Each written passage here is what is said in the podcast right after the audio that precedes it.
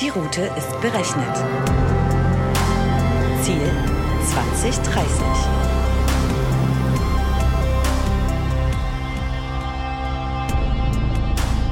Hallo und herzlich willkommen zu einer neuen Etappe auf der Road to 2030, dem Podcast zu Technologie und Gesellschaft von Dell Technologies. Ich freue mich heute, einen spannenden Gast begrüßen zu dürfen, Kai Diekmann, Journalist, Berater und Unternehmer. Und ich bin Maria und führe heute gemeinsam mit Stefan durch das Interview. Seid ihr bereit? Dann Anschnallen nicht vergessen. Hallo ihr zwei. Seid ihr bereit? Sitzt ihr bequem? Ganz bequem. Und ob es spannend wird, das werden wir in einer Stunde wissen. hallo Maria, hallo Kai. Äh, auf jeden Fall sehr bequem hier ähm, am Steuer. Und auch ich bin schon sehr gespannt auf unsere heutige Etappe.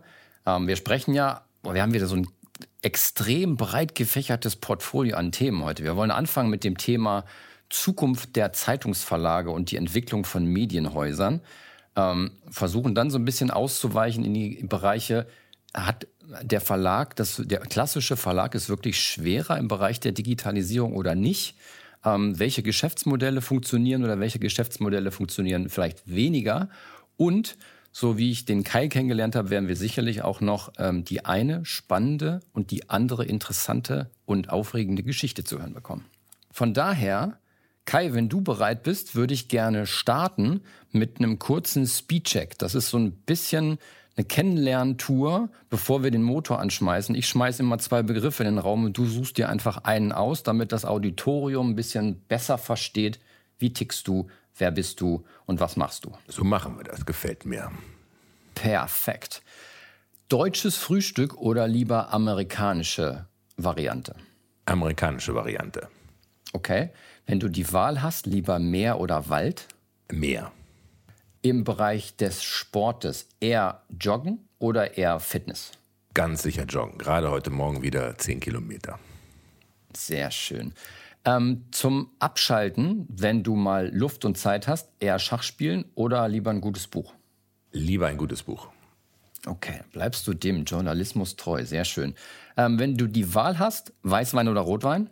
Ups, das ist ganz schwer. Erst Weißwein, dann Rotwein. sehr, sehr schön. Gute Kombination. So, und last but not least im Bereich Musikgenre eher Klassik oder Oldies oder dann lieber modern oder Charts? Ganz eindeutig Klassik. Wunderbar. Vielen Dank, lieber Kai. Und ähm, ich würde mal sagen, wir fangen einfach an, schmeißen den Motor an und legen los, um dich ein bisschen besser kennenzulernen. Die meisten kennen dich ja aus dem Bereich des Journalismus. Wenn ich richtig recherchiert habe, begann das bei dir äh, mit der ersten Station Axel Springer Verlag, danach Hubert Burda Media, dann Uhlstein Verlag, dann Bild, dann Welt am Sonntag, dann wieder Bild, diesmal als Chefredakteur und auch Herausgeber. Wie ich finde, eine beeindruckende Journalistenkarriere. Dann hast du aber was Interessantes gemacht. Du hast nach 16 Jahren nämlich einen anderen Weg eingeschlagen und hast gesagt, ich fahre einfach mal für ein Dreivierteljahr in Silicon Valley, lass mir dort einen Bart wachsen, sauge dort ganz viel äh, der New Economy ein und bist aktuell als Berater unterwegs. Zum Beispiel bei Uber, hast eine Online-Media-Agentur gegründet und tobst dich im Bereich Fintech aus. Ist das jetzt weit weg vom Journalismus oder nicht? Ähm, das weiß ich nicht. Also ähm, am Ende bin ich fühle ich mich immer noch als Journalist. Ich glaube, ich bin auch immer noch Journalist, auch wenn ich aktuell nicht in einer äh, klassischen Redaktion tätig bin. Ähm, das ging bei mir sogar noch ein bisschen früher los mit dem Journalismus. Nicht erst bei Axel Springer mit dem Volontariat, sondern ganz am Anfang, wie sich das gehört, Schülerzeitung, dann die Lokalzeitung und dann interessanterweise habe ich meine Bundeswehrzeit ähm, äh, nicht äh, irgendwo ähm, auf der grünen Wiese verbracht, sondern hatte das Glück für die Bundeswehrzeitung äh, Bundeswehr aktuell und die Truppenzeitschriften Heer, Luftwaffe, Marine schreiben zu dürften. Und insofern war das mit dem Journalismus mir immer das war eine Leidenschaft. Das war nicht Broterwerb, sondern es war Leidenschaft. Ich habe mir häufig die Augen gerieben und mich gewundert, dass die mir dafür, dass ich das machen durfte, was ich gerne gemacht habe, auch noch so viel Geld bezahlt haben. Da hast du jetzt schon ganz viel angesprochen. Ich lehne mich jetzt mal ein bisschen aus dem Fenster, denn im Zuge der Digitalisierung kann man ja eigentlich sagen, dass ähm, Social-Media-Plattformen wie Facebook, Twitter und Co quasi die neue Generation der erfolgreichsten Verlage sind. Was sagst du denn dazu? Siehst du das auch so? Naja, sie sind ähm, keine Verlage, weil sie ja keine eigenen Inhalte ähm, herstellen, äh, keine eigenen Inhalte produzieren. Und das macht ja eigentlich die Plattformökonomie aus. Und das gilt ja nicht nur für Social-Media-Plattformen. Also Facebook ist in der Tat äh, wahrscheinlich das größte Medium Unternehmen der Welt, ohne eigene Inhalte zu produzieren. Äh, Uber ist das größte Transportunternehmen der Welt, ohne äh, ein, einzelnes, ein einziges Fahrzeug zu besitzen. Und Airbnb ist das größte, der größte Übernachtungskonzern äh, der Welt, ohne ein einziges Hotel zu besitzen. Das macht die Plattformökonomie aus, dass sie einfach äh, den User und den Anbieter ähm, zusammenbringen. Insofern haben wir aus den klassischen Medien immer Facebook und Twitter und Co. unsere Frenemies genannt. Also weder Friends noch Enemies. Ähm, wir brauchen sie, weil sie sozusagen in der neuen Welt der digitale Kiosk ist, wo ich meinen User treffe. Und auf der anderen Seite sind sie natürlich ähm, aus vielerlei Gründen viel besser in der Lage, die Inhalte zu monetarisieren, die ich aufwendig und teuer produziere und für die ich dann auf Facebook ähm, zumindest bisher kein Geld äh, bekommen habe. Da hat tatsächlich mit Social Media ein wirklicher Paradigmenwechsel stattgefunden. Und ähm, die, die Digitalisierung, die die Verlage getroffen hat, hat ja vorher auch andere äh, Branchen getroffen. Die Musikbranche ist komplett digitalisiert worden. Ähm, am Ende wird aber heute noch genauso viel Musik gekauft, äh, Musik konsumiert und Musik produziert, ähm, wie das zu der guten alten Schallplattenzeit der Fall gewesen ist. Was ich sagen will, das Trägermedium ändert sich mit der Digitalisierung, aber im Kern nicht das Geschäft, was wir beherrschen. Es war eine Musikbranche, das Produzieren von Musik und das ist in der Medienbranche das Erzählen von Geschichten. Wir müssen uns allerdings auf komplett veränderte äh, Bedingungen einstellen. Okay, jetzt hat sich die Maria aus dem Fenster gelehnt, damit das Auto nicht kippt, lehne ich mich auf der anderen Seite mal auch aus dem Fenster, damit wir wieder gerade sind. Ähm, leuchtet mir ein, was du gesagt hast. Kai, jetzt, jetzt denke ich aber an so Content Producing und Sharing Plattformen wie zum Beispiel Instagram, TikTok und so weiter, wo ja eigentlich jeder Benutzer quasi zum kleinen Journalisten und Verleger werden kann. Wie passt denn das ins Bild des klassischen Journalismus oder die Daseinsberechtigung des klassischen Journalismus? Bedeutet das automatisch, dass ein wirklicher Journalist einfach besseren oder höherwertigeren Content generieren muss als der klassische Benutzer von solchen Plattformen? Also, Stefan, da muss ich jetzt doch mal ein bisschen ausholen. Ähm, in der guten alten Welt, als wir noch unsere Nachrichten auf ähm, Zeitungen, auf Papier gedruckt haben, ähm, da war alles in wunderhübscher Ordnung. Also aus äh, totem Holz wurde Papier gemacht.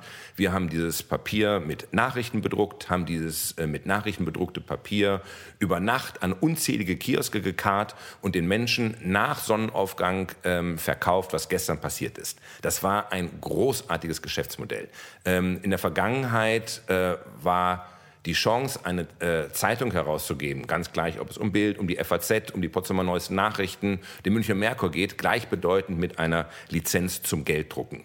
Und das hat sich halt äh, mit den digitalen Geräten und mit den digitalen Möglichkeiten über Nacht verändert. Die Zeitung auf Papier hat sich auf dem Weg zum Kiosk buchstäblich in Luft aufgelöst. Auf einmal waren auf dem Handy all die Informationen, war der Inhalt verfügbar, den ich sonst nur erreichen konnte, wenn ich eben am Kiosk eine Zeitung oder eine Zeitschrift gekauft habe.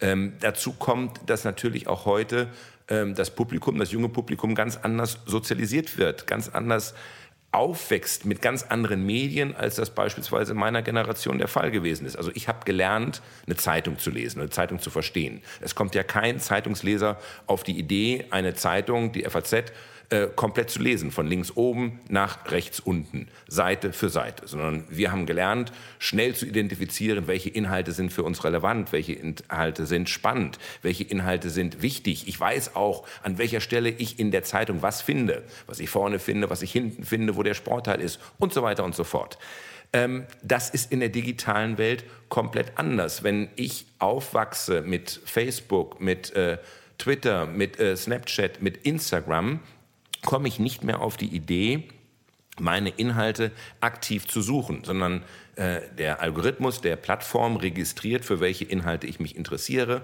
was ich spannend finde, was ich unterhaltsam finde und bietet mir davon etwas an, so dass ich am Ende den Newsfeed konsumiere, wie er da ist und gar nicht mehr auf die Idee komme, andere Dinge zu vermissen oder gar nach anderen Dingen zu suchen. Ähm, unser klassisches Medienverhalten äh, beschreiben wir mit Pull. Wir holen uns die Informationen. Wie gesagt, 10 Prozent des Inhaltes einer Zeitung wird am Ende vom Leser konsumiert. Äh, in der digitalen Welt sprechen wir von Push. Äh, dem Leser werden Angebote gemacht, die er dann entsprechend konsumiert. Ähm, diese äh, Inhalte müssen attraktiv sein, die müssen spannend sein, weil der, die Plattform hat ja nur ein Interesse, den Nutzer so lang wie möglich in der Anwendung zu halten, um so viel wie möglich zu erfahren. Und deswegen müssen das wirklich Inhalte sein, die fesselnd sind, die emotional sind, die äh, den Leser, den User veranlassen, äh, sich zu engagieren, möglicherweise etwas zu liken oder zu, äh, äh zu äh, kommentieren. Und da fällt eben häufig auf, dass es dann doch immer wieder auch Inhalte sind auf den großen Plattformen, die aus klassischen Medienhäusern kommen. Ähm, wir können uns das ein Stück weit nicht aussuchen in einer Welt, in der Menschen keine Zeitungen mehr kaufen, weil sie gar nicht mehr in die Nähe eines Kiosks kommen, muss ich halt dort sein, wo mein User heute ist. Die Gesamtauflage aller deutschen Tageszeitungen betrug noch vor, frag mich nicht, 10, 15 Jahren 25 Millionen Exemplare täglich. Die ist heute auf unter 14 Millionen Exemplaren zusammengebrochen. Gleichzeitig sind über 40 Millionen Menschen auf Social Media unterwegs. Das zeigt eben, was dort für ein Paradigmenwechsel stattgefunden hat. Und ich muss eben meine User dort abholen, wo sie sind. Und äh, wir reden da inzwischen, die Millennials sind ja auch keine Teenager mehr. Die Millennials sind im letzten Jahr 40 Jahre alt geworden. Das heißt, wir reden inzwischen über fast zwei Generationen, die in dieser digitalen Welt groß geworden sind, in dieser digitalen Welt medial sozialisiert worden sind. Und die muss ich dort abholen, wo sie sind. Und sie sind halt auf den Social-Media-Plattformen. Deswegen, wenn ich als Medienunternehmen mit meinen Inhalten erfolgreich sein will, muss ich dort vertreten sein. Die Social-Media-Plattformen sind sozusagen der virtuelle Kiosk von heute, wo ich meinen User treffe. Ja, das, das kann ich so unterstreichen. Das sehe ich auch zu Hause bei mir ähm, in der Familie. Meine beiden Kinder sind äh, 10 und 12. Ähm, ich weiß gar nicht, ob die jemals in ihrem Leben wirklich eine Zeitung angefasst haben. Und äh, das, was du beschreibst mit diesem Pull- und Push-Mechanismus, das sieht man da äh, großartig. Die, ähm, da wird einfach nur entsprechend Content gepusht und den gucken die sich an. Die suchen gar nicht mehr aktiv nach Nachrichten, so wie wir das vielleicht früher gemacht haben. Das hat übrigens natürlich auch eine problematische, äh, eine problematische ähm, Konsequenz, ähm, die in letzter Folge ähm, ich noch nicht abschätzen kann, was es eigentlich für uns gesellschaftlich bedeutet. In der guten alten Welt haben ja, oder Redakteure, die eine Zeitung zusammengestellt haben, haben ja auch eine gewisse Hierarchie in dieser Zeitung konstruiert. Das heißt, auf Seite 1 findet gemeinhin das statt, was Redakteure als besonders wichtig erachten. Und ähm, wenn wir mal davon ausgehen, dass es der äh, Auftrag von Medien ist, sozusagen den Diskurs der Gesellschaft über sich selber zu organisieren, dann war es in der Vergangenheit so, dass selbst wenn du nicht jeden Tag FAZ gelesen hast und nicht jeden Tag den Deutschen Funk gehört hast und nicht jeden Tag äh, die Tagesschau um 8 Uhr gesehen hast, dass du trotzdem irgendwie nicht vermeiden konntest, mitzubekommen, was im Moment wichtig ist, was das Thema ist, über das alle reden.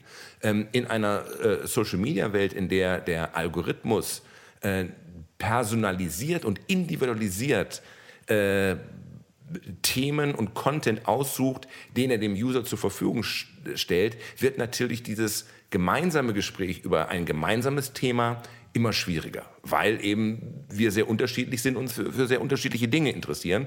Und das hat möglicherweise gesellschaftspolitische Konsequenzen, die wir noch nicht so richtig ähm, abschätzen können.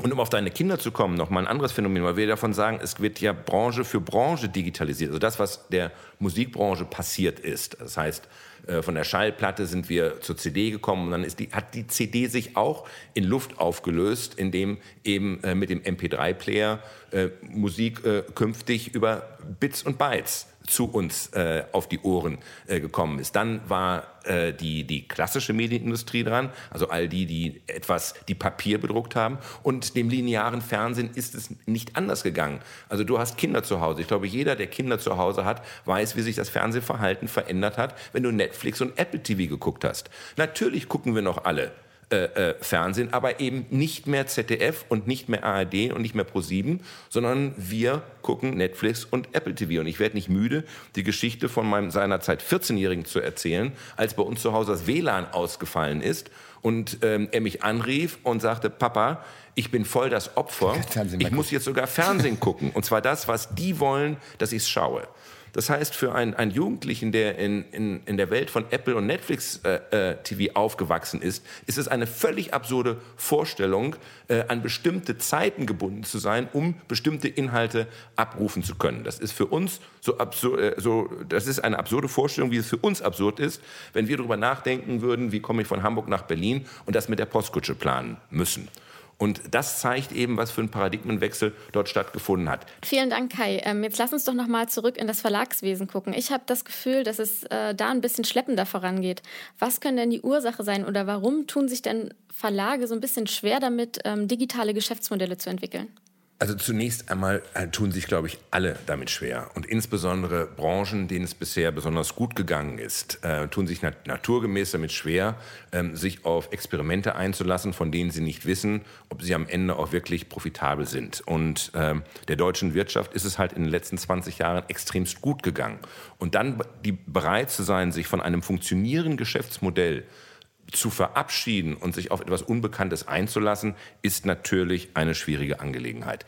Tatsächlich ist es für mich überraschend, äh, wie schwer sich ausgerechnet Journalisten und Medienhäuser damit tun, sich auf diese digitale Welt einzulassen, weil wir es ja eigentlich sind, die äh, sich für das Neue interessieren müssten, äh, weil wir ja diejenigen sind, die nicht müde werden, äh, den Strukturwandel in anderen Branchen anzumahnen. Und ausgerechnet wir haben nicht gesehen, was in der Musikbranche passiert ist. Also hätten wir das rechtzeitig zur Kenntnis genommen und verinnerlicht, dann hätten wir uns viel früher auf das einstellen können, was dann auch tatsächlich passiert ist, dass man nämlich erkennen muss, dass die Zeitung ähm, äh, auf Papier als, ähm, als die Oberfläche, über die wir künftig oder unsere Inhalte verbreiten, ausgedient hat. Ähm, ich finde allerdings, dass man dann sehr unterschiedlich betrachten muss, wie sich Medien darauf eingestellt haben. Und es äh, ist mir jetzt ein bisschen unangenehm, äh, an dieser Stelle äh, über die eigene Veranstaltung, über Bild reden zu müssen. Ähm, wir haben uns eigentlich sehr früh darauf eingestellt, dass wir uns verändern müssen, dass, die, dass wir uns neu erfinden müssen, dass wir mit der Zeitung auf Papier dauerhaft keine Berechtigung haben werden. Und Stefan hat es ja vorhin äh, erwähnt, ähm, ich hatte das Glück, mit zwei Kollegen längere Zeit in den USA verbringen zu können 2012, äh, 2013 und dort sehen zu können, weil das Silicon Valley ist uns mal ein bisschen voraus, drei bis fünf Jahre, dort wirklich live erleben zu können vor Ort, was die Digitalisierung mit den klassischen Medienhäusern macht. Und ähm, mein Eindruck ist dort gewesen, dass viele Medienhäuser gesagt haben, wie, ich stelle jetzt meine Inhalte kostenlos im Netz zur Verfügung, so ein Unsinn, das mache ich doch nicht, die Leute sollen es weiter kaufen. Und deshalb ihr Geschäftsmodell bis zum letzten Blutstropfen ausgepresst haben, um dann erkennen zu müssen, dass völlig branchenfremde, äh, branchenfremde Anbieter gekommen sind und den digitalen Raum besetzt haben, den sie über sich frei geräumt haben, beziehungsweise den sie über sich äh, frei gelassen haben, den sie nicht besetzt haben. Deswegen gibt es äh, in äh, Amerika erfolgreiche neue digitale Content-Anbieter wie ähm, äh, BuzzFeed äh, oder wie die Huffington Post.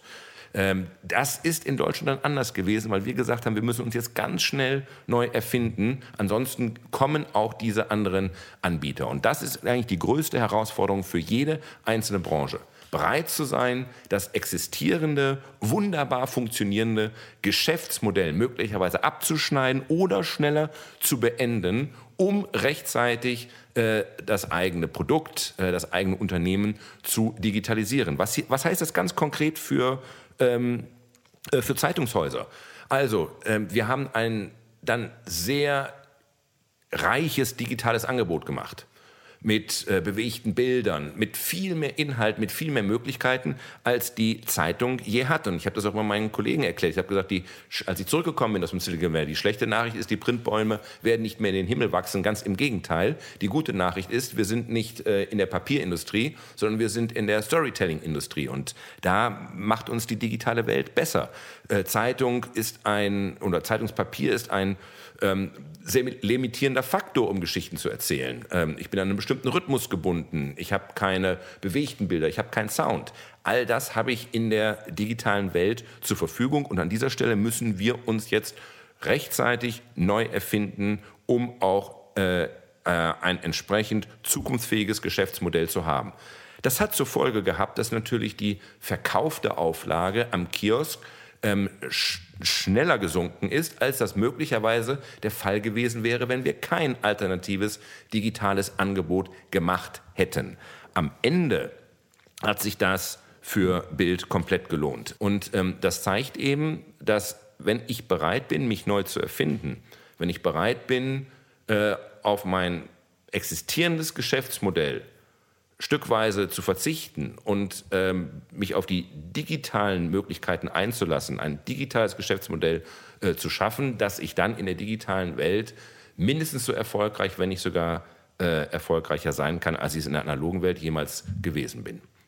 Großartig. Vielen Dank, Kai, für diesen Ausblick. Das zeigt, ähm, dass manchmal das Abschneiden von alten Zöpfen beziehungsweise gepaart mit der Analyse meiner, äh, meiner Kundenbasis immer noch Geld wert ist im Bereich der Transformation und der Digitalisierung. Aber jetzt gucken wir mal ein bisschen nach vorne. Aber Stefan, das ist halt tatsächlich nicht einfach. Das ist richtig. Ähm, gucken wir mal beispielsweise äh, eine Industrie an wie die äh, deutsche Automobilindustrie. Das ist die deutsche Schlüsselindustrie. Und seit 100 Jahren ähm, sind wir in der Welt dafür berühmt und bekannt, dass wir die besten Autos bauen. Ne? Keiner biegt so schön Blech und keiner baut so großartige Verbrennungsmotoren wie wir in Deutschland mit BMW, mit VW, mit Mercedes. Ähm, wir haben alle Ingenieure seit Jahrzehnten, ja eigentlich seit 100 Jahren darauf incentiviert, genau dies zu tun. Und dieses Geschäftsmodell ist überragend erfolgreich. Überragend erfolgreich. Und natürlich war es in meiner Generation so, wenn du 18 wurdest, was wolltest du haben? Den Führerschein und das erste eigene Auto. Das erste eigene Auto war der Traum. Das war der Traum von Freiheit. Und jetzt leben wir in einer Welt, in der, in einer digitalen Welt. In ein, und was ist denn Digitalisierung am Ende? Digitalisierung ist nichts anderes als Entmaterialisierung. Aus Physis wird Bits und Bytes. Wie gesagt, das ist der Schallplatte so gegangen, das ist der Zeitung so gegangen und das geht am Ende dem Auto auch so.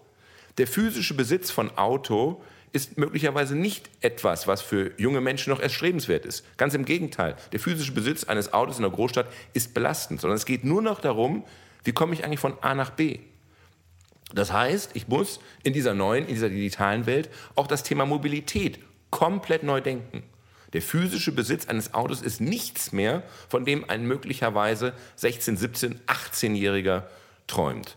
Und das jetzt versucht, das mal hinzubekommen in einer Industrie, die über 100 Jahre alt ist und über 100 Jahre nichts so erfolgreich gemacht hat, wie Autos aus Blech zu biegen und mit tollen Verbrennungsmotoren auszustatten und die erfolgreich zu verkaufen.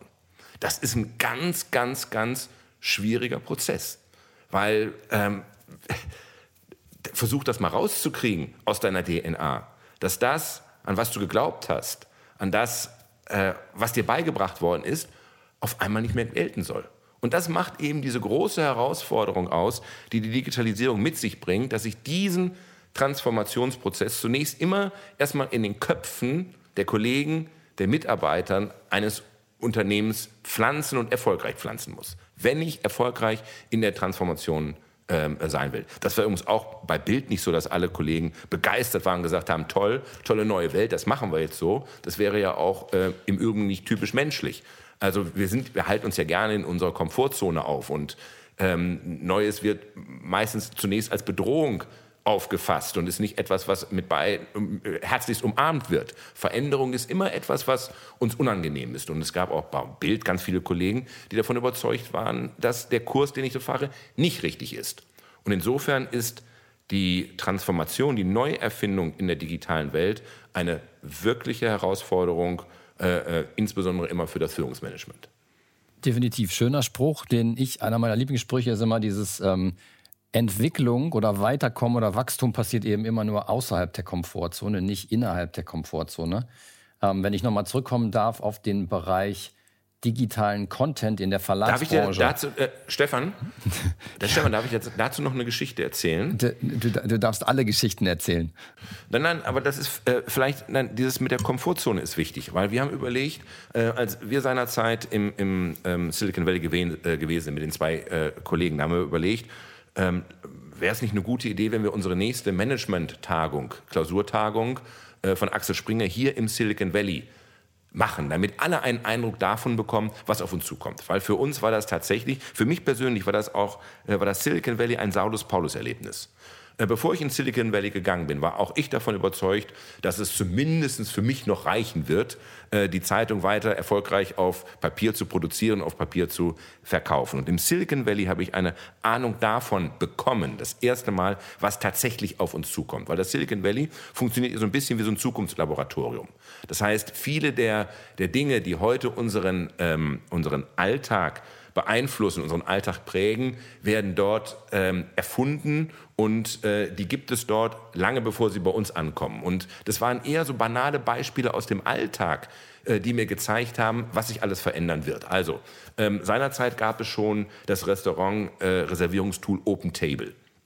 Und ich hatte meine amerikanische Assistentin gebeten, äh, doch bitte ähm, für meine Familie, die war mit im Silicon Valley mit vier Kindern, und mich am Freitagabend in unserem Lieblingsitaliener einen Tisch zu bestellen. Und sie checkte Open Table und stellte fest, ist alles reserviert, kein Tisch mehr frei. Und sagte mir, no chance. Und daraufhin bat ich sie, den Wirt anzurufen, ihm zu sagen, it's the crazy German family with the many kids.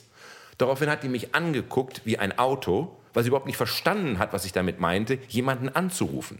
Das lag also völlig außerhalb ihrer Vorstellungswelt, dass, wenn Open Table digital anzeigt, da gibt es keinen Tisch mehr, man tatsächlich über einen ähm, menschlichen, intermenschlichen Kontakt daran noch etwas ändern kann. Und das andere Erlebnis, ähm, was mich nachhaltig beeindruckt, verstört hat, war, als ich glaube zum 1. Oktober 2012 die ersten selbstfahrenden Autos von Google zu Testzwecken auf dem Highway in Kalifornien zugelassen wurden. Da gab es eine Pressekonferenz mit dem Governor und den beiden Gründern von Google, Larry Page und Sergey Brin. Und dann kam natürlich die unvermeidliche Journalistenfrage, was ist denn jetzt, wenn es an einer roten Ampel zu einem Unfall mit einem selbstfahrenden Auto von Google kommt? Wer hat Schuld? Google, der Autohersteller, der Fahrer, wer hat Schuld? Und der Governor sagte, well, dafür werden wir wohl eine gesetzliche Lösung finden müssen. Und da sagte Larry Page, nein, brauchen wir nicht, weil wenn unsere selbstfahrenden Autos auf der Straße sind, wird es an roten Ampeln keine Unfälle mehr geben. Und daraufhin sagte Sergei, nein, Larry, das ist falsch. Wenn unsere selbstfahrenden Autos auf der Straße sind, wird es irgendwann keine roten Ampeln mehr geben. Und das war so ein Moment, wo ich begriffen habe, wie radikal der Anspruch des Silicon Valley ist, wie radikal der Anspruch der digitalen Welt ist, unseren Alltag zu verändern. Und das natürlich mit einer völlig anderen Geschwindigkeit, als ich das jemals angenommen habe. Und das war der Hintergrund, warum wir gesagt haben, dieses Erlebnis müssen wir teilen. Müssen wir teilen mit unseren Kollegen im Management von Axel Springer. Und ähm, dann haben wir uns auch darauf geeinigt, die, die Führungskräftetagung von Axel Springer findet im Silicon Valley in San Francisco statt. Und üblicherweise ist das dann so, ähm, da kommen dann 80 Leute eingeflogen und gehen ins beste Hotel am Ort und dann wird zwei Tage diskutiert, dann fahren wir alle wieder nach Hause. Dann haben wir gesagt, nee, müssen wir anders machen. Und wir müssen genau diesen Gedanken, den du gerade geäußert hast, es geht um leaving your comfort zone. Also wir müssen ein anderes Erlebnis verschaffen. Also war das Erste, äh, was wir allen lieben Kollegen mitgeteilt haben, ist, dass sie nicht Business von Berlin oder sonst irgendwo äh, äh, nach San Francisco fliegen, sondern alle müssen Economy fliegen. Da war schon mal ein großer Aufstand. Das fanden alle ganz, ganz, ganz doof und haben dann versucht, sich irgendwelche Dienstreisen in den USA zu organisieren, um dann nur das letzte Restchen nach San Francisco äh, Economy fliegen zu können. Na, musste man einen Riegel vorschieben.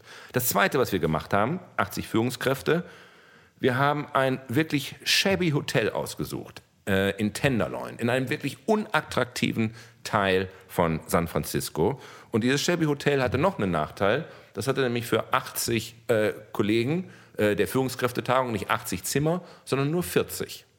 Das heißt, das hieß, jeder, äh, äh, der dabei war, musste sich einen aussuchen, mit dem er dieses Zimmer teilt. Da war der Aufstand dann komplett. Und erst als der Vorstandsvorsitzende Matthias Döpfner äh, im Intranet mitgeteilt hat, mit wem er das Zimmer teilen wird, gab es dann eine Bereitschaft, sich auf dieses Experiment einzuteilen. Ähm, die kamen alle mit relativ schlechter Laune an in San Francisco. Nach drei Tagen hieß es dann, ähm, wären wir ins Hyatt gegangen, dann wäre es eine Führungskräftetagung gewesen. So war es ein Erlebnis. Und genau das ist dieser Punkt, dass es uns zumindest an dieser Stelle gelungen ist, ein klein wenig gelungen ist, diesen Funken überspringen zu lassen, dieses Gefühl, leaving your comfort zone zu vermitteln. So, jetzt haben wir eine ganze Menge über deine Erfahrungen aus dem Silicon Valley gehört. Kai, wo stehen wir denn gerade in Deutschland? Ähm, wie siehst du das Verlagswesen? Haben wir den Absprung quasi geschafft oder hinken wir immer noch ein bisschen hinterher? Ich fürchte, dass wir an ganz vielen Stellen noch ähm, hinterherhinken und ganz viele Fragen sind für mich noch nicht beantwortet. Also erstmal ganz generell gesprochen, ähm, was, was mich ähm, als jemand, der ein Tech-Optimist ist, wirklich unglücklich macht, ist erstmal das große Picture. Also wenn wir uns die drei großen Machträume angucken, dann Asien, Amerika äh, und Europa, dann müssen wir feststellen, dass alle großen Plattformen, die heute unseren Alltag bestimmen, ähm, entweder aus Asien oder aus Amerika kommen und keine einzige, keine einzige aus Europa. Also da ist schon mal ganz, ganz, ganz viel äh, falsch gelaufen. Äh, an dieser Stelle haben wir ähm, zumindest die erste Halbzeit dieses Spiels bereits verloren. Ähm, wenn ich mir da, das konkret angucke in der, ähm, in der Verlassbranche, dann sehe ich Häuser, die sich erfolgreich digitalisieren. Bild gehört dazu, die Süddeutsche Zeitung äh, gehört dazu. Ich sehe aber auch zum Beispiel viele regionale Verlagshäuser, die den Absprung nicht geschafft haben und die auch mit ganz anderen Themen zu kämpfen haben.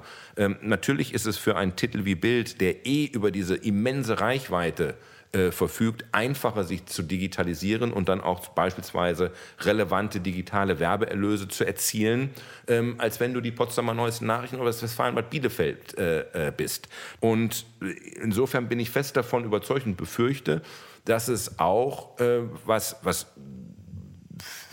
die deutsche Medienbranche angeht, was die Verlassbranche angeht, wir dort noch ein großes Blutbad erleben werden. Viele Titel, viele Häuser werden es am Ende auch ähm, nicht schaffen, nicht überleben, weil natürlich auch das Budget der, der Kunden ähm, äh, irgendwo ein endliches ist. Und deswegen bin ich sehr froh, dass wir beispielsweise bei Bild sehr frühzeitig 2013 die Entscheidung getroffen haben. Äh, fortan gibt es nicht mehr alle Inhalte von Bild kostenlos äh, auf unserer Webseite, sondern für bestimmte Inhalte müssen die User Geld bezahlen. Äh, damals hieß es übereinstimmend in der Branche, dass wir mit diesem Modell scheitern würden, weil es gäbe so unendlich viel Content äh, äh, online, dass kein User bereit wäre, für online zu bezahlen. Und ähm, davon waren wir nicht überzeugt, davon war ich nicht überzeugt. Spätestens nachdem ich gesehen hatte, dass die Leute bereit waren, für Klingeltöne Geld zu bezahlen, war ich der festen Überzeugung, dass sie auch bereit sind, für guten Inhalt äh, äh Geld zu bezahlen. Und ähm, die Bild-Zeitung ist heute mit fast, mit über 400.000 zahlenden Abonnenten digital die größte Abomarke in Deutschland überhaupt.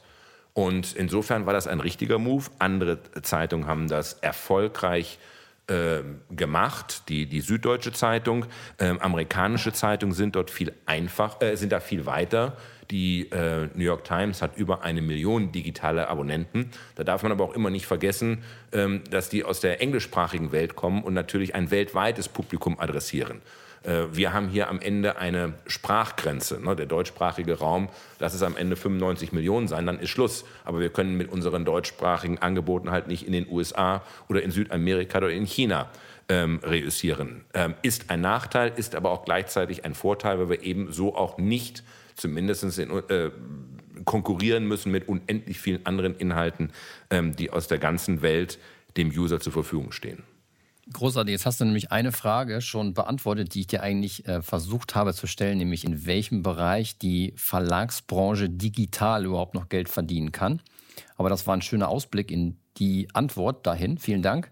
Jetzt habe ich aber eine, noch mal eine andere Frage. Wir haben vorhin ähm, den Bogen gespannt zum Thema, jeder kann so ein kleiner Journalist sein, wenn er einfach nur ein Handy hat und äh, über Social Media bestimmte Dinge verteilen kann. Das haben wir auch ja gelernt im Bereich der Politik. Früher haben die Politiker die Medien und die Zeitung benutzt, um ihre Informationen loszuwerden. Stand heute kann ich eigentlich als Politiker über Twitter und Co. relativ einfach meine Nachrichten selber verteilen, unabhängig davon, ob die jetzt nun wahr sind oder nicht. Du hast ja äh, den äh, damaligen, äh, gerade frisch gebackenen USA-Präsidenten äh, Trump interviewt, der ja das Wort Fake News geprägt hat wie kein zweiter. Ähm, kannst du uns ein bisschen was darüber erzählen? Hast du in dem Interview auch über das Thema Social Media gesprochen mit ihm? Äh, ja, natürlich habe ich mit ihm auch über das Thema Social Media gesprochen. Äh, ich habe ihn getroffen in seinem ähm, New Yorker Büro eine Woche vor der Inauguration und habe ihn natürlich auch gefragt, ob er denn künftig weiter twittern wird. Und selbstverständlich hat er gesagt, würde er auch als Präsident twittern. Völlig logisch, weil diese, äh, seine Twitter-Existenz hat ihn überhaupt erst zum Präsidenten gemacht. Also, der, du hast eben gesagt, ja, ähm, Politiker haben Zeitungen und Zeitschriften benutzt möglicherweise ist es auch andersrum. Du musstest als Politiker erstmal eine Zeitung und eine Zeitschrift finden oder einen TV-Sender finden, der dir den Raum gibt, der die Gelegenheit gibt, dich zu präsentieren.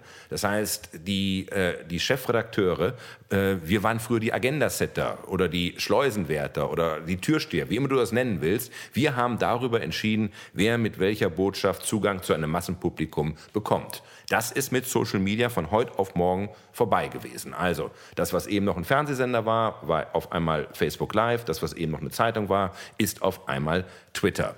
Ohne äh, Twitter wäre Donald Trump im Zweifelsfall nicht mal Kandidat der Republikaner geworden, weil ihn die großen Medien wie CNN oder wie die New York Times äh, gar nicht ernst genommen hätten und ihm nicht den Raum gegeben hätten, sein Publikum so anzusprechen, wie er das getan hat.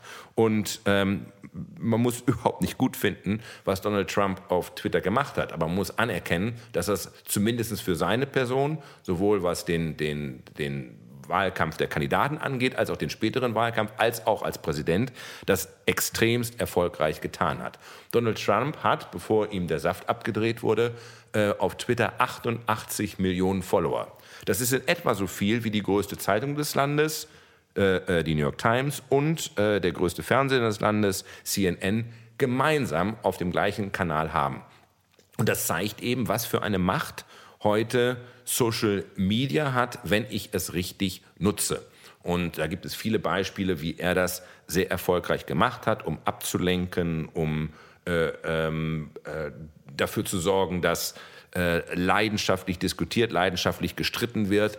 Ähm, äh, wenn du mich fragst, hat er natürlich schon viel früher äh, Twitter missbräuchlich äh, benutzt und nicht erst zu dem Zeitpunkt, als sich dann Twitter und Facebook und andere entschieden haben, ihm den Saft abzudrehen.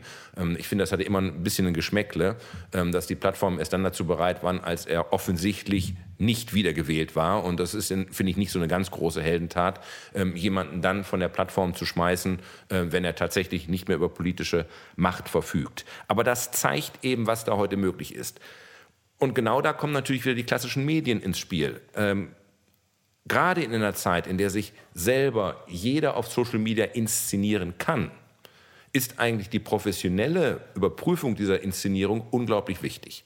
In Deutschland hat zum Beispiel sehr früh Bayern München damit angefangen, ähm, dass sie sich nicht mehr auf Pressekonferenzen äh, präsentiert haben und nicht mehr ausschließlich nur auf Pressekonferenzen, sondern sich selbst interviewt haben und dies auf Social Media verbreitet haben. Da ich immer, das ist das Größte. Am liebsten hätte ich mich mein Leben lang auch immer nur selber interviewt, da hätte ich mir nicht die ganzen blöden Fragen gestellt, was hat Bill da schon wieder gemacht, sondern ich hätte mich Tag und Nacht äh, äh, gefragt, wo hast du die großartige Idee schon wieder her, lieber Kai? Also Interviews mit mir selber sind wahrscheinlich, zumindest aus meiner Perspektive, besser, als wenn mich jemand anders interviewt. Und in einer solchen Welt ist natürlich die professionelle Überprüfung, stimmt denn diese Inszenierung? Stimmt denn das Bild, was da jemand von sich versucht zu malen? Auf Instagram, auf Twitter oder auf Facebook. Stimmt das denn? Diese Notwendigkeit wird immer größer. Und das ist natürlich die Frage nach unabhängigem Journalismus. Die große Herausforderung für, den, für Journalismus heute ist nicht die Frage nach seiner Existenzberechtigung, Fake News und alles andere. Es ist so viel wichtiger geworden, sondern die Frage ist, wie finanziert sich dieser unabhängige Journalismus. Und das ist eben dieser eine Bereich, der äh, an vielen Stellen noch überhaupt nicht befriedigend äh, beantwortet ist und wo es auch für viele Medien noch keine wirkliche Perspektive gibt. Aber die Notwendigkeit von unabhängigem Journalismus war niemals größer als in einer Zeit, in der sich jeder, jeder Politiker, jedes Unternehmen selbst auf Social Media inszenieren und so darstellen kann, wie er es gerne möchte, dass er wahrgenommen wird. Toll, Kai, vielen Dank für den Ausflug. Ich würde aber jetzt gerne nochmal ähm, einen Weg einschlagen, ein bisschen mehr in Richtung Technik. Ähm, dabei fällt mir gerade ein, was sich in mein Gehirn tätowiert hat. Auf jeden Fall war deine Aussage, dass die Medien da so ein bisschen der kleine Türsteher sind. Fand ich richtig gut. Ähm, wir haben in den vergangenen Podcast-Folgen schon viel über das Thema Daten, Algorithmen, künstliche Intelligenz ähm, und äh, Netzwerke gesprochen, allerdings in anderen Branchen. Jetzt denkt man ja im Bereich Journalismus viel an Recherche, äh, Dinge raussuchen aus dem Internet, äh, vergleichen, überprüfen und so weiter. Alles Dinge, die ja analytisch gesehen auch vielleicht eine künstliche Intelligenz entweder komplett übernehmen oder vielleicht sich dort äh, entsprechend unterstützen könnte. Hast du bereits Erfahrung gesammelt in deinem Arbeitsalltag mit KI oder vielleicht äh, bei einem deiner Kunden schon Erfahrung sammeln können zu dem Thema? Stefan, also zunächst einmal glaube ich, ähm, gibt es heute schon erfolgreiche KI-Anwendungen, wenn wir über Inhalte sprechen, auf der Kundenseite. Indem ich nämlich, und da kommen wir wieder auf den Newsfeed zurück, indem die Algorithmen äh, versuchen zu ergründen und auch ergründen können, wofür ich mich interessiere und mich so mit Inhalten äh, versorgen, die tatsächlich relevant für mich sind und ich nicht mich mit Inhalten auseinandersetzen muss oder rumplagen muss oder umblättern muss, die ich totenlangweilig finde. Ähm, was war denn eine Zeitung auf Papier? Eine Zeitung auf Papier war ein geschlossenes Angebot, ein Bundle, one size fits all.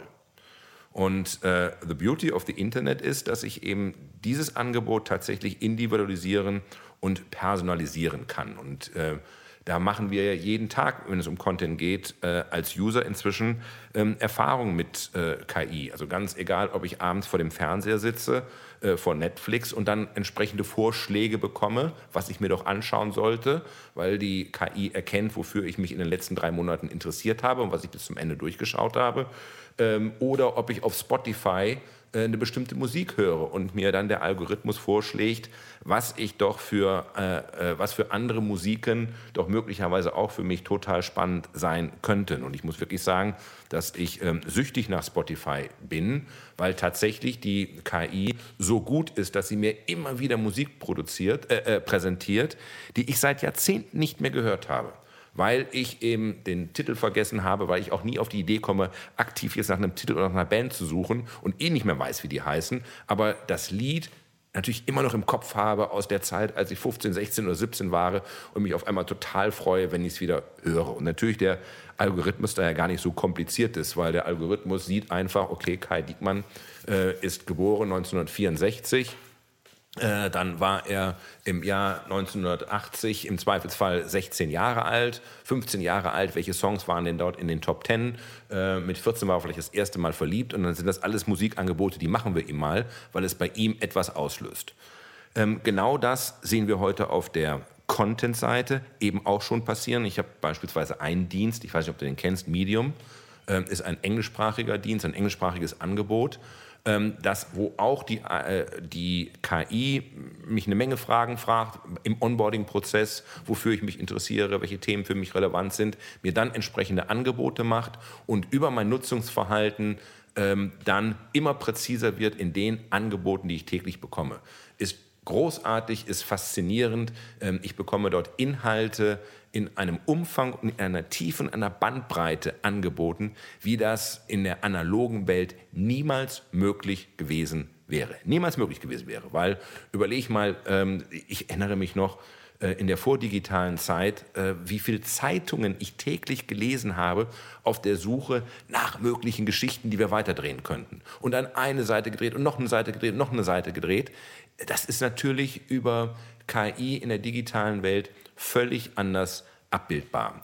Ähm, grundsätzlich gilt, dass wir natürlich auch begreifen müssen, dass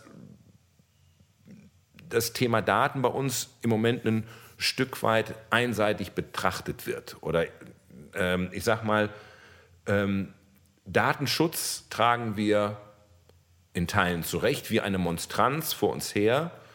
Den Datenschatz haben wir noch nicht so richtig erkannt und nutzen ihn auch nicht so richtig. Und haben auch nicht begriffen, dass wir natürlich auch an diesen Datenschatz ran müssen, um die Angebote für Kunden besser zu machen. Und das ist ein Thema, was mich im Moment sehr umtreibt, dass ich, und ich habe das vorhin erwähnt, dass ich das Gefühl habe, in der äh, in diesem großen digitalen Spiel haben wir die erste Halbzeit, was die großen Plattformen, was die Plattformökonomie angeht, verloren. In der zweiten Halbzeit wird es jetzt ganz viel um künstliche Intelligenz und um Daten gehen. Und wieder habe ich den Eindruck, ähm, dass wir Deutschen es uns gerade am Spielfeldrand bequem machen und mahnend den Zeigefinger heben und glauben, dass wir deshalb Einfluss auf das Spiel bekommen. Ich glaube, äh, Regeln können wir nur dann entsprechend mitgestalten, wenn wir uns auch mitten rein begeben.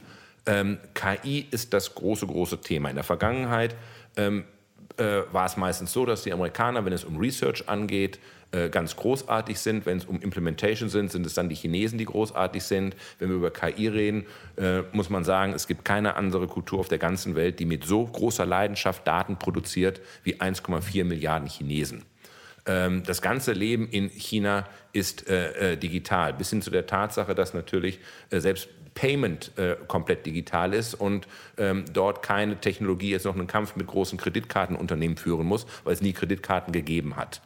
Und ähm, an dieser Stelle, finde ich, müssen wir begreifen, ähm, dass das Nutzen von Daten nicht etwa etwas ist, was verwerflich ist per se, sondern selbstverständlich den Wohlstand und die Lebensqualität äh, einer Gesellschaft heben kann. Ähm, äh, es gibt kein Thema, was so dominierend ist äh, seit anderthalb Jahren wie die Pandemie, die wir zurzeit erleben. Ähm, in Israel sind 98 Prozent aller medizinischen Daten anonymisiert, digitalisiert und stehen der medizinischen Forschung zur Verfügung. Einer der Gründe, äh, warum sich auch die großen Pharmaunternehmen so frühzeitig für Israel interessiert haben und Israel mit Impfstoff versorgt haben, weil sie eben dort auch diesen Datenschatz zur Verfügung haben, der ganz, ganz, ganz viel möglich macht und ganz viel Aussagen möglich macht über die Wirksamkeit und über die langfristigen Folgen. In Deutschland sind nicht mal drei Prozent, nicht mal drei Prozent der medizinischen Daten anonymisiert digitalisiert. Hat zum Beispiel zur Folge, dass wenn immer es um erfolgreiche medizinische Forschung geht, äh, diese Unternehmen meistens nicht hier im Lande bleiben, sondern woanders hingehen. Und äh, an dieser Stelle, glaube ich, brauchen wir eine andere Debatte, brauchen wir eine andere Auseinandersetzung. Wie gehen wir künftig mit Daten um, um Produkte, um Dienstleistungen für Kunden einfach besser und einfach äh, relevanter zu machen? Überleg dir mal die unglaublichen Streuverluste, die du beispielsweise hast mit Werbung in analogen Medien wie ähm, der Bildzeitung, der FAZ oder auch äh, dem ZDF. Auch dort gilt ja One Size Fits All. Und ganz viel Werbung geht an ganz vielen Menschen komplett vorbei. In der digitalen Welt, wo ich genau meinen User kenne, wo ich seine Präferenzen kenne, seine Interessen kenne, kann ich doch viel präziser adressieren, wen ich mit was eigentlich ansprechen möchte. Und das ist aus meiner Sicht ähm, der wichtigste Teil, wo wir äh, in der Medienbranche zunächst einmal mit Daten operieren und mit Daten umgehen müssen. Ich habe vorhin kurz erwähnt, was so schmerzhaft immer war in der Vergangenheit, ähm, dass Facebook äh, viel besser als wir in der Lage war, unsere Inhalte zu monetarisieren. Das heißt, die haben unsere Inhalte genommen, äh, ausgespielt, damit eine hohe Aufmerksamkeit erzielt und dann sozusagen diese Aufmerksamkeit an Werbetreibende weiterverkaufen können weil äh, Facebook, deren Server in den USA stehen, ähm, ganz anders mit Daten umgehen durfte und darf, als wir das hier in Deutschland dürfen. Und wenn die Facebooks zu uns gekommen sind und gesagt haben, hier wollt ihr mal in unsere Daten gucken, wollt ihr mal was über eure Leser und User erfahren, mussten wir sagen, immer um Gottes Willen, bleibt mir weg mit dem Zeug, ich darf da gar nicht reingucken.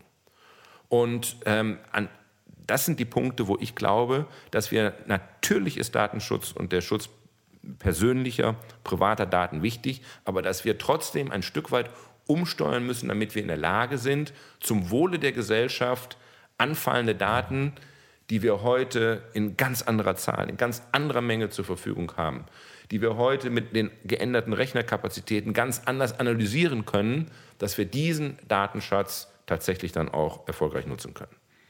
Großartig. Jetzt hast du einen ähm, denn das haben wir nicht so oft in unserem Podcast, aber du hast einen Link geschaffen zu einer Folge, die wir, glaube ich, in der ersten Staffel unserer Podcast-Reihe hatten, mich von Professor Dr. Gensch, der genau diese, wie, wie hast du so schön gesagt, diese Monstranz des Datenschutzes in Deutschland hochgehalten hat. Der hat auch ein wunderbar äh, ähnliches Beispiel über China gebracht.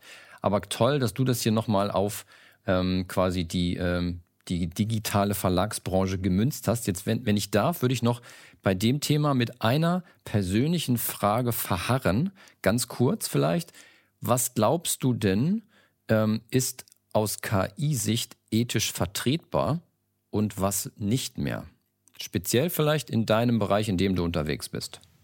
Wir sind ja gerade dabei, dafür Regeln zu entwickeln. Was ist vertretbar, was ist nicht vertretbar? Warum brauchen wir ähm, überhaupt ethische Regeln im Umgang mit KI? Weil ähm, KI eben äh, anders als ähm, klassische Algorithmen in der Lage ist, nicht nur ähm, stur bestimmte Aufgaben zu entwickeln, sondern es sind selbstlernende Systeme die ähm, ähnlich wie das Gehirn eines Babys in der Lage sind, immer mehr von der Welt zu erfassen und entsprechende Vorhersagen zu machen. Und ähm, ich glaube selbstverständlich, dass wir dort an, an ganz viele ähm, Fragestellungen kommen, die uns an die Grenzen dessen führen, von dem wir denken, wollen wir das? Also, ähm, ich sage ein, Beispiel. Will ich wirklich wissen über Sensoren, die sich künftig äh, unter meiner Uhr befinden, ähm, dass mir ein, eine KI präzise vorhersagt, wann ich äh, äh, im Alter von 73 Jahren an einem Herzinfarkt sterben werde. No, weil die KI in der Lage ist, diese vielen Daten zusammenzubringen, ähm, die Punkte bei mir zu analysieren und festzustellen, hier bei dem stimmt was nicht, das ist die Vorhersage. Ähm, unser gesamtes beispielsweise Versicherungsprinzip ist solidarisch organisiert. Wir verteilen Risiko, Risiko auf viele, viele, viele Schultern. Wenn wir über entsprechende digitale Algorithmen und digitale künstliche Intelligenz auf einmal in der Lage sind, Risiko individualisiert und personalisiert vorherzusagen, was bedeutet das? Ähm, ist es dann jemand, der keinen Arbeitsplatz mehr findet, der nicht mehr versichert wird, weil ich von vornherein weiß, äh, dass sein Risiko ein viel, viel, viel größeres ist, als wenn ich in Nichtkenntnis dieser Zusammenhänge dieses Risiko gleichmäßig über ganz viele verteile.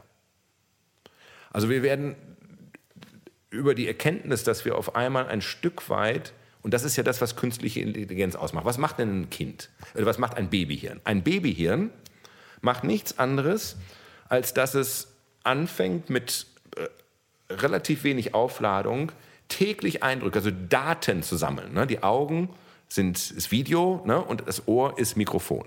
Und dieses Baby sammelt Daten, sieht Dinge, äh, äh, bringt Dinge zueinander, viele unstrukturierte Daten, viele Dinge, die nichts miteinander zu tun haben und fängt so allmählich an, eine, ja, einen Blick auf die Welt und eine Vorstellung von der Welt zu bekommen und ist künftig dann in der Lage, vorherzusagen, was passiert, wenn es bestimmte Dinge macht.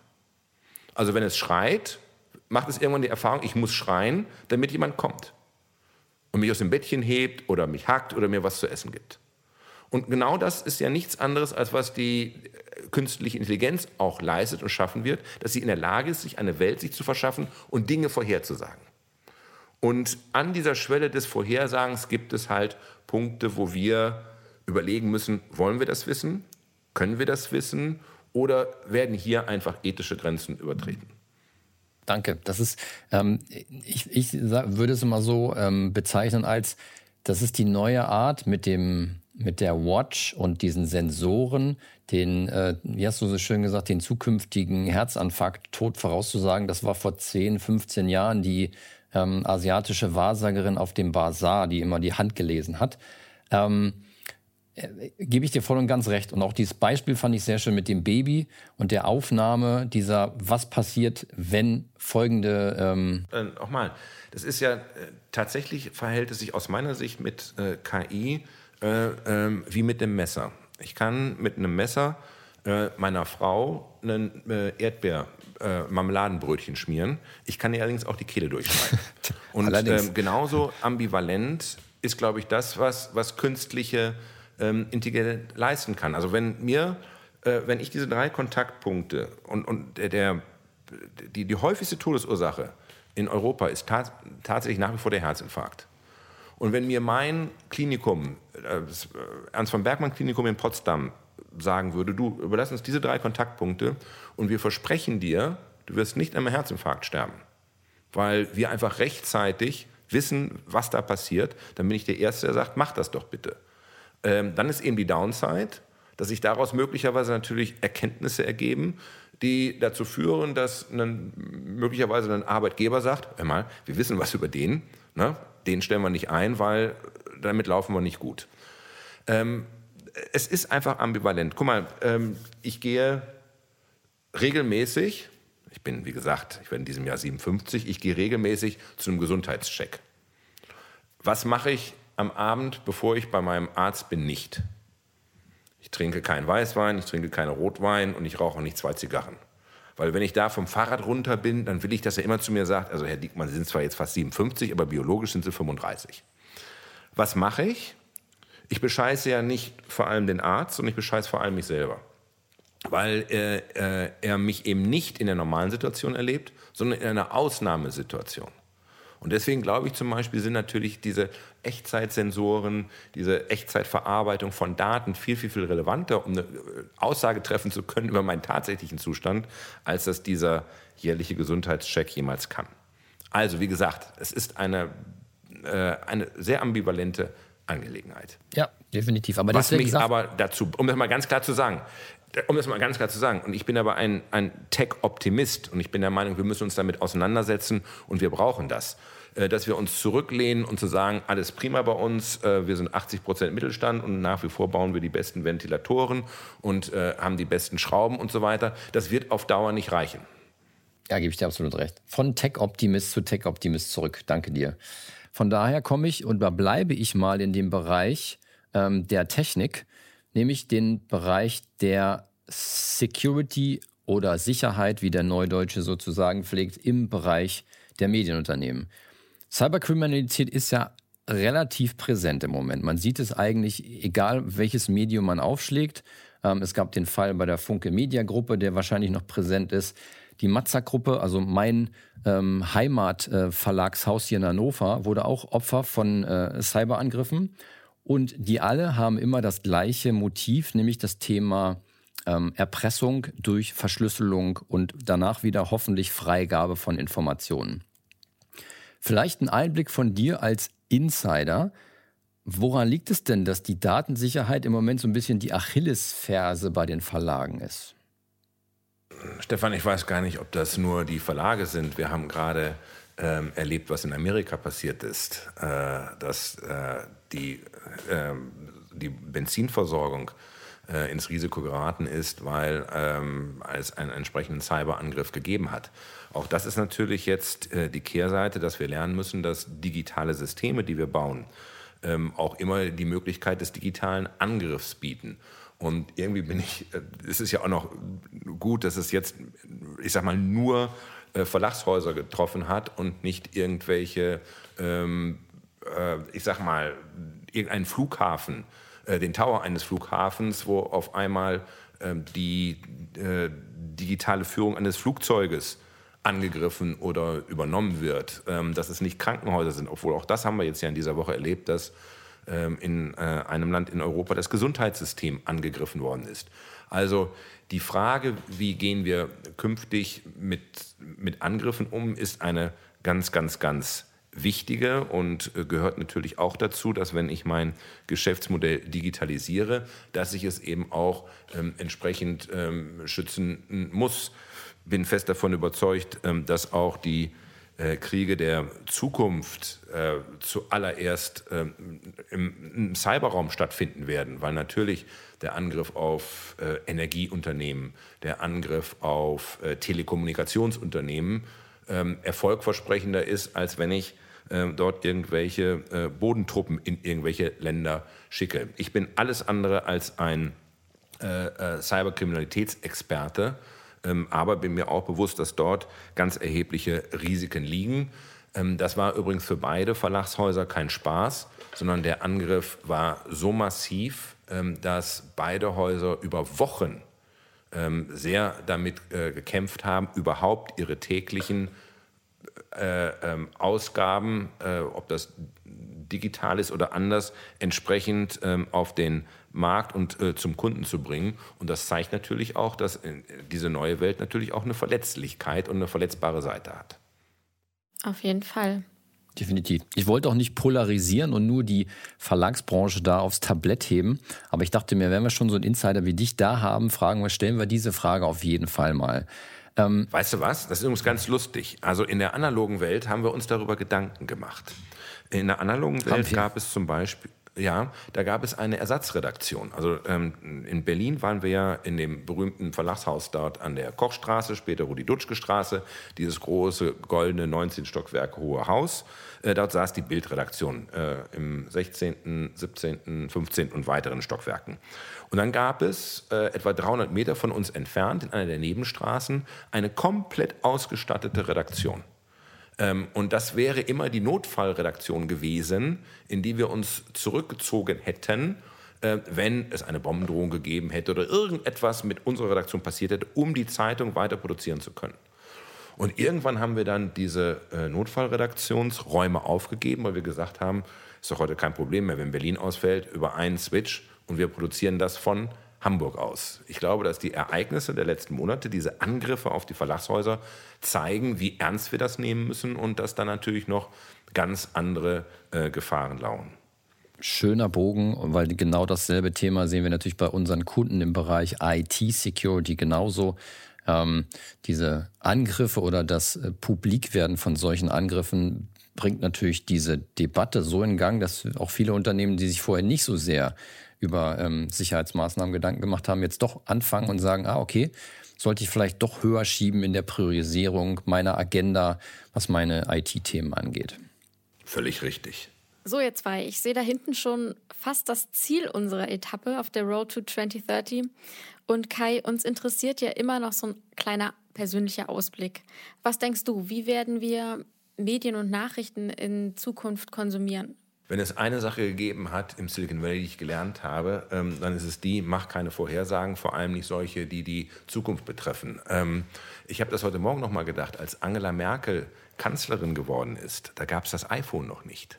Überlegt mal, wie, wie, ähm, wie sehr das iPhone unseren Alltag verändert hat. Komplett verändert. Also das iPhone ist ja kein, äh, zuallererst kein, kein Handy, kein Smartphone, sondern ist ein genialer Taschencomputer, der sozusagen die äh, äh, moderne Fernbedienung für das moderne Leben ist. Also das heißt, die Innovationsgeschwindigkeit ähm, hat dramatisch zugenommen. Und deswegen äh, ist es sehr schwierig zu sagen, wir schauen mal ins Jahr 2030, wie dann Zeitungen konsumiert werden. Ich bin fest davon überzeugt, ähm, dass wir Inhalte und weiter relevante Inhalte konsumiert werden, aber wir werden das immer weniger auf Papier tun. Und äh, um das nochmal zu wiederholen, das Trägermedium hat sich geändert, aber ähm, der Inhalt äh, ist im Zweifelsfall nicht schlechter, sondern ist ähm, besser geworden. Und äh, so ist das eigentlich ähm, seit Hunderten von Jahren, wenn wir uns die Entwicklung von Technik angucken. Ähm, es gibt, es wird auch immer noch äh, äh, äh, Medienprodukte auf Papier geben, ähm, die möglicherweise mehr sind dann als nur oder die mehr sein wollen als nur Informationsträger. Wenn ich an bestimmte Zeitschriften denke, die ich ja nicht nur kaufe, weil ich sie lesen will, sondern weil sie es sehr dekorativ auf meinem Sofa machen. Ich sage auch immer, ähm, es gibt auch noch Pferde heute, aber wir reiten auf ihnen nicht mehr ins Büro. Und äh, insofern, wenn immer beschworen wird, es gibt äh, die Schallplatte kommt wieder, das kommt wieder, ja klar, als Nischenprodukt immer für Liebhaber. Es gibt auch Oldtimer, ich habe selber einen, aber ich käme nicht auf die Idee, mit dem Oldtimer jeden Tag von äh, Berlin nach Potsdam, um zurückzufahren. Ähm, insofern der, der, die Papierzeitung wird weiter rückläufig sein. Das ist bei uns etwas langsamer als in anderen Ländern. Schau, wir, schau doch mal nach Amerika, da stellst du fest, dass es dort inzwischen ganze Großstädte gibt, in denen es keine gedruckte Zeitung mehr gibt. Gar keine, die erscheint dort nicht mehr. Äh, jetzt haben die Amerikaner allerdings auch eine andere Demografie als wir. Also die Amerikaner haben die gesunde Tannenbaum-Demografie und wir haben die etwas ungesunde ähm, V-Demografie. Ich habe es vorhin erwähnt, gibt leider zu viel von meiner Sorte und zu wenig von deiner Sorte. Und diese Demografie, die führt halt dazu, dass wir, ne, diese etwas Älteren, wir hängen halt noch an unseren Mediennutzungsgewohnheiten. Und deswegen finden wir halt eine Zeitung auf Papier ab und zu noch schick. Also ich gestehe, dass ich zum Beispiel gerne am Sonntag die Welt am Sonntag auf Papier lese. Das ist bei mir ein Ritual. Das ist nicht nur etwas, dass ich Informationen äh, äh, konsumieren möchte, sondern das gehört zu meinem Lebensgefühl am Sonntag dazu. Äh, diese Zeitung aus Papier irgendwo ähm, mich schön anlehnen zu können, irgendwo bequem zu sitzen und sie zu lesen. Ähm, wenn ich nie mit Papier in Berührung gekommen bin, dann ist das eine, ähm, eine Angewohnheit, die in der jüngeren Generation nicht mehr vertreten ist. Also, ähm, bei uns wird sich das etwas langsamer verändern als in anderen Gesellschaften, als in anderen Ländern.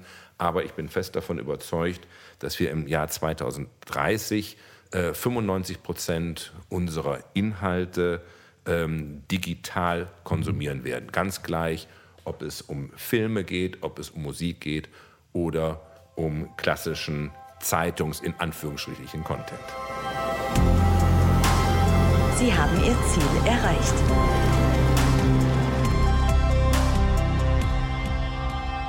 Eine großartige und spannende Folge neigt sich dem Ende zu. Ich äh, mache jetzt mal eine wie, wie nennt man diese, wenn man die Handbremse anzieht und das Auto rumreißt? Ich glaube, ich, jetzt habe ich es wieder, das war die Kojak-Wende. Aber die machen wir nicht, die kann das Elektroauto nicht. Ich drücke einfach den sanften Schleudersitz mit natürlich Gleitfallschirm, der dafür sorgt, dass du sanft aus dem Auto katapultiert wirst. Ähm, lieber Kai, sage vielen Dank. Es war eine großartige Fahrt mit dir. Wir haben viele Eindrücke bekommen, wir haben viele Geschichten gehört. Wir haben aber auch tolle äh, Informationen aus dem Verlagswesen und natürlich aus deiner Zeit im Silicon Valley erhalten. Von daher, danke fürs Mitfahren. Bis bald. Mach's gut. Tschüss. Vielen Dank. Euch ganz herzlichen Dank. Mir hat's riesig Spaß gemacht.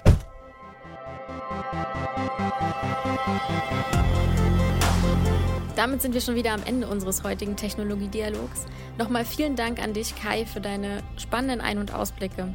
Und wenn ihr den Podcast zukünftig nicht mehr verpassen wollt, findet ihr uns eigentlich auf allen gängigen Portalen wie Spotify, Apple, Amazon, Deezer, Soundcloud, YouTube und natürlich unserer Dell Technologies Mediathek.